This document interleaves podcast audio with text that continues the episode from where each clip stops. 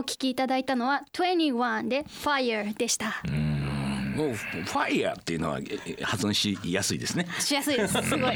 助かります。自信たっぷり。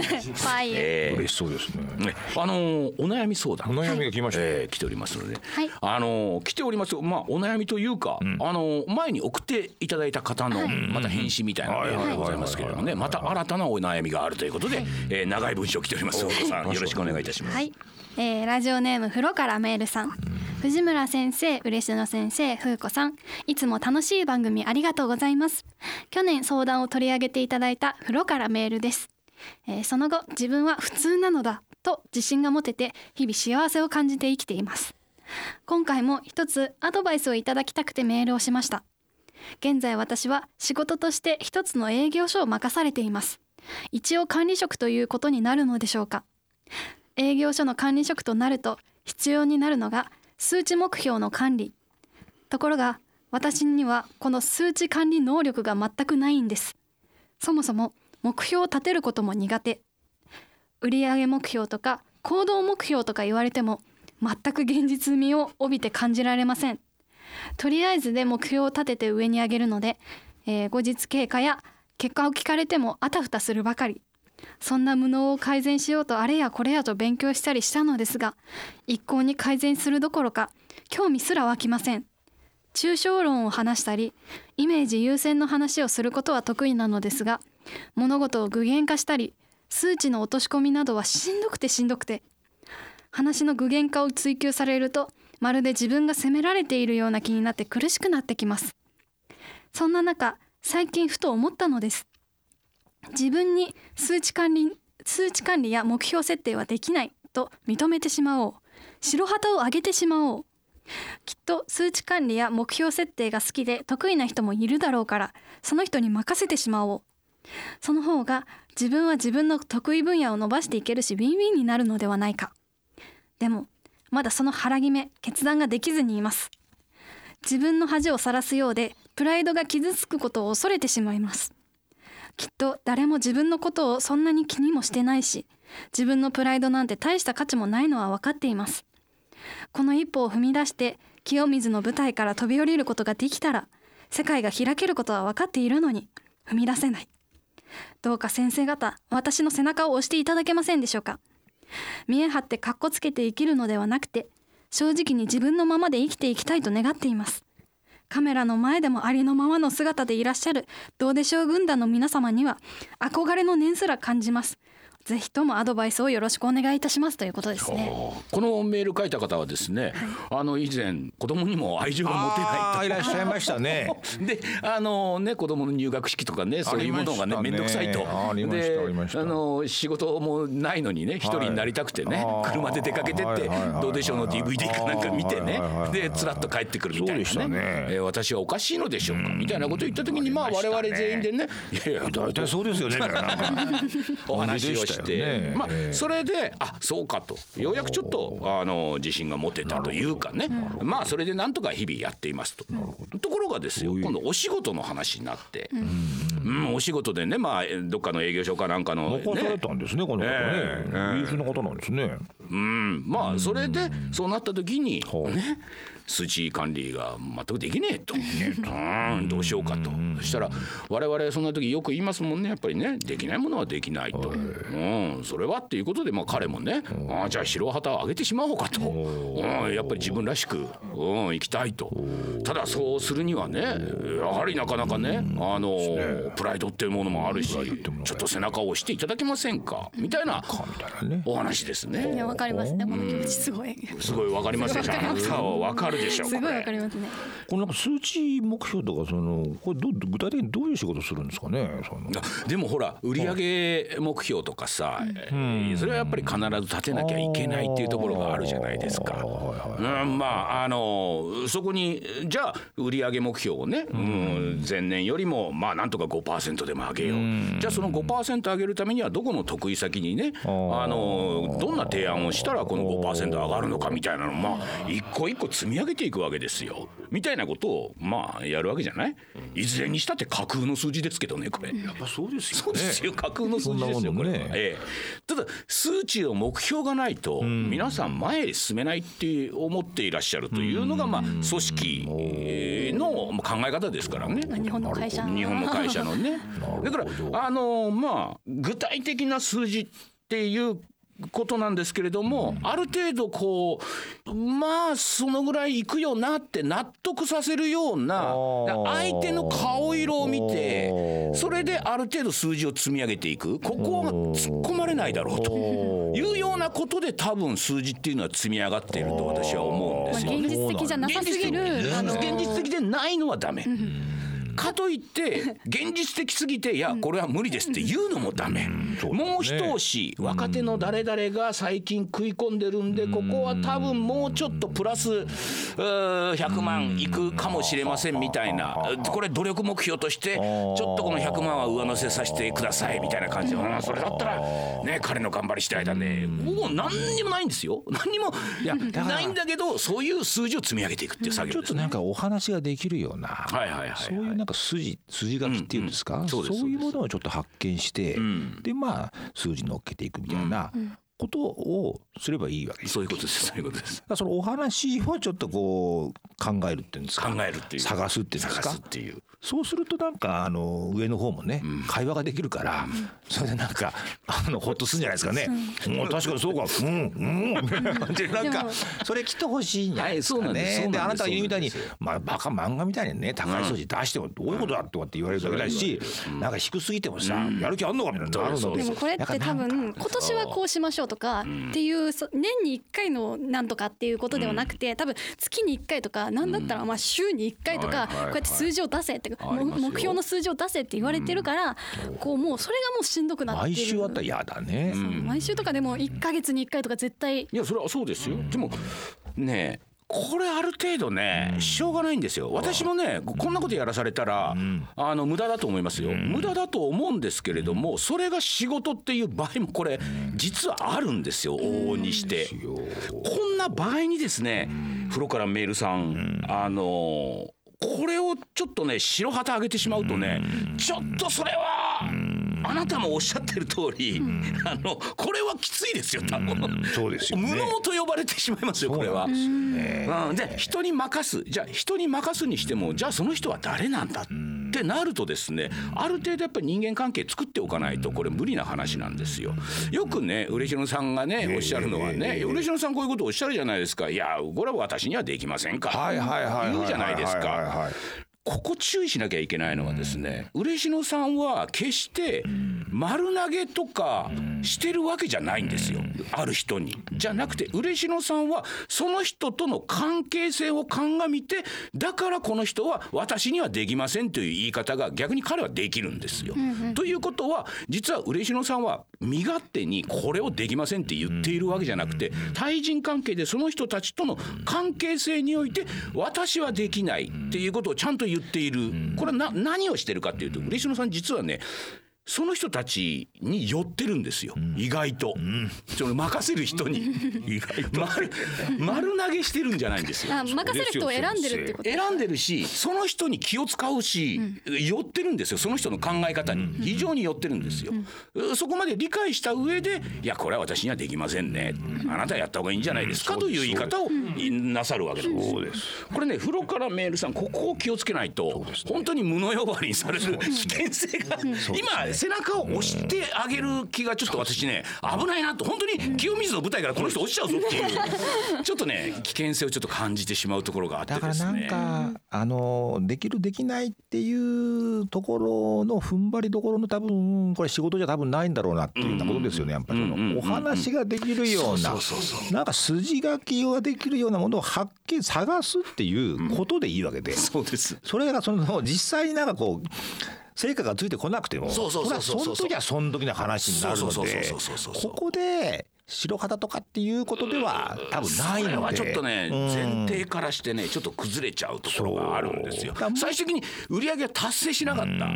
とと時には「いやすいませんでした」と土下座すればいいんですよ。ただその前にねあのこういうものをいろいろ筋書きを立てていやーまあこうこのぐらいはいくだろうなうんこうこれはねある程度計画としてこれ崩れていくのはしょうがない。だけどその計画みたいなものはある程度はね自分の頭の中で構築しておかないとおおお他の人に全部これ真似投げするとじゃああなた何すんのっていう話になっちゃうところはあるんですよ。なんか探せば探せばなんか数字を乗っける理由を探せばそうストーリーをねここちょっと乗っけられるなりなん理由になるかなみたいなそうそうそう探すっていうねそうそうそうこれをね。やっていくとじゃあその若手の営業部員だとかうん。じゃあちょっと年配だけどっていう人たちのやっぱり行動とか見てん。あのその人たちやっぱりディスカッションっていうか話をしたりとか多少その人たちに寄っていかないとはいはい。嬉野先生みたいに丸投げはできないっていうことなんですよ。だから。ですねその昔うちのキャップからはいはい。聞いた話でね、で私なんかあの人だから酪農家の家でしょ、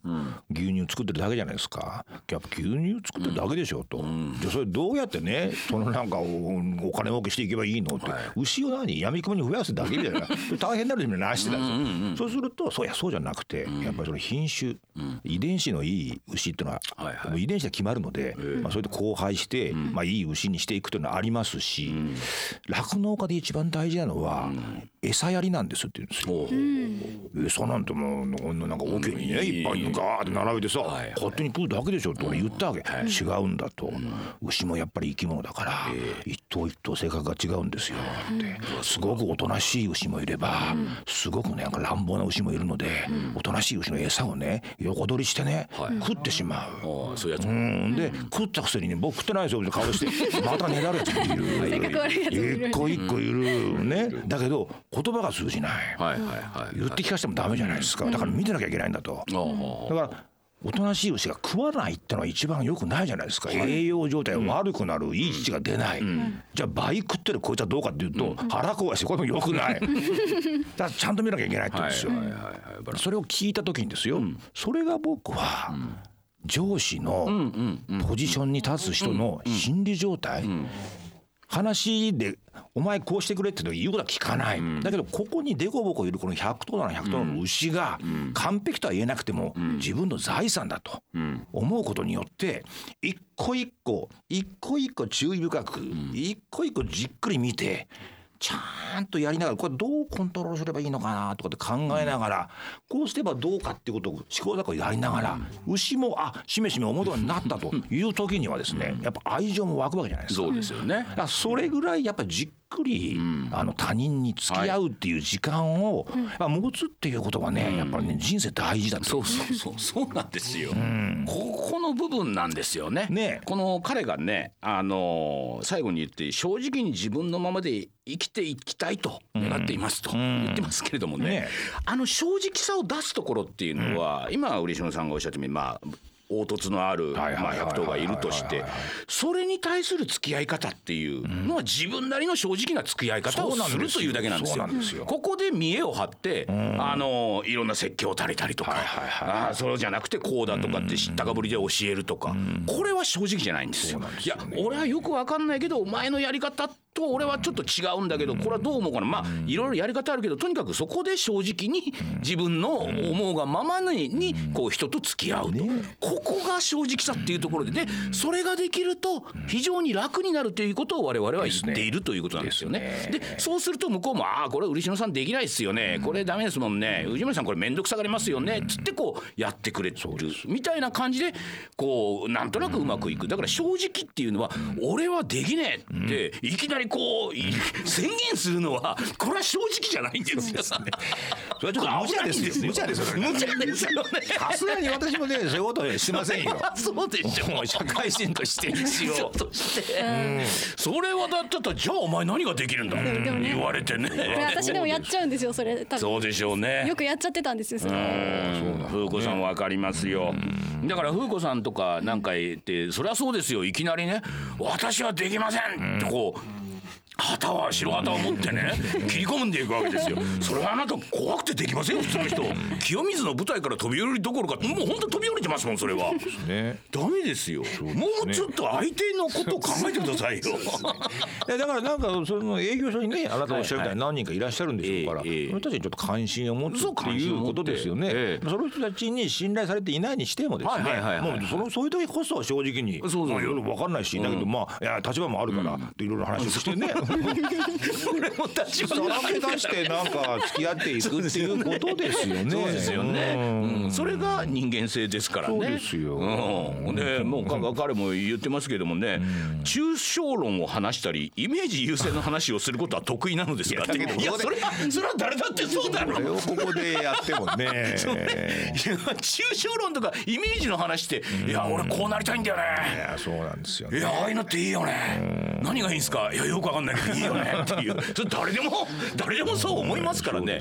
ね。あなたもうちょっとね相手にちょっと寄った方がいいですよっていう気がちょっとねこのメールの中から私ねしましたよ。興味を持てば興味を持てば。時間をかけてあのテクニックに興味を持てばなんか愛も生まれるかもしれないっていうことを 一回ねやってみましょう。やってみやってみないとわかんない。やってみないとわかんないねでもでもね彼のあの前のお悩み誰にも愛情が持てませんっていうのがおー。そうですね。あるのでそこはちょっと頑張って頑張ってというか。愛愛情っていうか先に愛は持てないって言ってるじゃないですか。関心を持つってことですよ。何をしてるのかなって興味を持つっていう。はいはいはいでななんかなんかあんのかなって探すみたいなことですから。でそうやってなんかこううまいことコミュニケーションできないんですよきっと牛みたいに。うんでもコミュニケーション持たもできないんだけどもこれが俺の財産だっていうふうに思って、なんか立ち回るっていうことの方が、一つゲームが始まる感じがするはずなんですよ。でそうするとちょっとその時間が面白くなるはずなんです。あのその自分がなんか生きてる時間を面白くしないとそうなんです。あのやってられないですから。うん。そうでしょ先生がね今おっしゃったね、この愛情っていうのと関心を持つっていう、この2つをね多分混同してるんですよ皆さん。あー多分私もそうですそうだよね。関心を持つということはすなわち愛情を持ってるでしょ？っていう言われ方見られ方もするし。ね。違うんですよ。違います。関心持ってるっていうのは半分小馬鹿にして見てる時もあるんですよこれ完全いにきなり愛情から持てないですもん持てるわけないですよそんなの。もうしょうがねえなってところが始まるわけでなんか。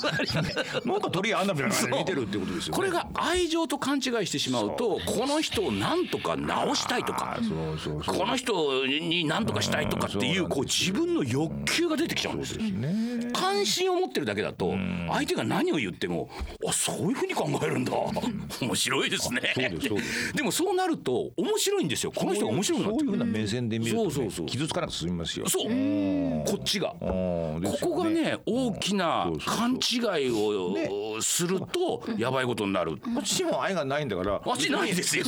愛されなくてもね いいんですよ。ないんですよだから。ないんですよないんですよ。お互い様なんですから。ただ仕事なんだからしょうがないと仕事だからあいつよりも余計に関心求めないことなんですよ。なんかそうですそうですそうですそうです。なるほどここなんですよ。うんだからそういう意味で言うと他の人から見ると軽やかに見えるのかもしれない。人付き合いっていうのが実はねね。ねっとりはしていないあっていう。愛だとこれ愛情を持って接しないとって思うと向こうから愛情が返ってこないとしんどくなるかいやら当たり前じゃないですか。ね愛情をそれこそ持ってそれこそバレるんですよ。それこそ愛がないとすぐバレますからそれ犬も寄ってこないんですよ。そうですよね。うんそうですよ。あねあそれだ。それだ。私それ。そうです。そうでしょう。愛されたい。そうそうそうそう。思ってるしね。うん。そこですよ。いやー。関心を持つっていう。だからこの風呂からメールさんもね風子さんが今ねああそうかって今気づいた通りね風呂からメールさんもね今ああそうかって思ったかなもうちょっとねもう。普通に関心持ってください人に。愛情じゃない ないですね今それとは別問題ですから。今一緒にねお悩み解決してもらいました。そうです私もね。ね関心したスタートラインですから。白旗はマジ上げちゃダメですよ。ここ行かないと。うん。そその後ねあもしかしたら愛情が生まれるかもしれない生まれるかもしれないですよ。でも関心を持たなければ愛情も生まれないだろう。しいきなり愛情からいくってこれはそんな。無理。無理。なのにみんなそれをやろうとしてる。そんなことできる人いないですいよないよ。そうか。え？そうかそうだよな。マザー・テレサぐらいですよ 愛からいける人はやっぱり。電気に乗る人ぐらいでしょ。そうですよなんかね。そんなものはねえということでじゃあ最後の曲いってみましょうか。はい。はい。それでは本日最後の曲です。ティアラでボピボピどうぞはいお聞きいただいたのはティアラでボピボピでした。いいですね。はい。はい。ふうこさんもね、はい。あのこのラジオやってるおかげでね、今日はなんかね、ちょっと吹っ切れた感じがして。そうですね。なんかね。ありがたい一緒にお悩み解決したい解決したということでね、えーまた風呂からねメールさん、そうですね。またちょっとね、あのーね。多くてほしいです。ね。なんかあの 営業所だよりって言ってほしいですよねよしおだよ。うん。美味しいですね。逐一ネタですから。えーじゃあ、あのーこのプレゼント、はい。えーちょっとね当選者。当選者というかねもうあげたくてしょうがないですからね、えーラジオネームかっちゃんさん神奈川県の方、えー楽しく聞いていますということですね、えーそれから猫侍さん愛知県の方。小学校生の時代からファンでした、長いですね。え。ーあのこれ僕の小学校の同級生ですねこれね。名前見たら分かりました。小学校からのファンでしたっていうのは私のファンかのファンって分かんないですけどね。えちょっとねステッカーお送りしましょう、えーえーそして庄内羽黒さん秋田県の方ですね。富士屋のサイン入りステッカー見たいということでねタブレットに貼りますなんつってね。それから横さん東京都の方。そしてパタリさんこちらも東京都の方、えーそして諦めてたまるかさん。強いですね福岡県の方。とても役立つ話ばかりでありがとうございます。お疲れ様ですと。今日も役に立った今日も役に立ちました、ね。えーそしてですねあのもう一人生まれた頃からどうでしょうさんという。でももうどうでしょうエリートと我々が褒めそやした小学生の。筋金入りですね。えー今中学2年中学校に進級をしてということでね。で今まで乗ってたね自転車がねあのやっぱり小さくなったんで、えーその自転車にね私のステッカーを貼ってたらしいんでね、えーちょっとそれをね、あもう捨てちゃったらしいんで。ステッカーごと捨てた。えそういうことでね、えーまたあのステッカー貼ってくださいということでね、えーこの生まれた頃からどうでしょうさんにもステッカーをお送りいたしましょうと。もう何にでもご利益があるっていう いうね。言ってる本人がうなされてるんですよあれはもうまあまあまあまあそうですね。それはまあそうですね。だいぶが悪いああちょっといいけませんでしたね。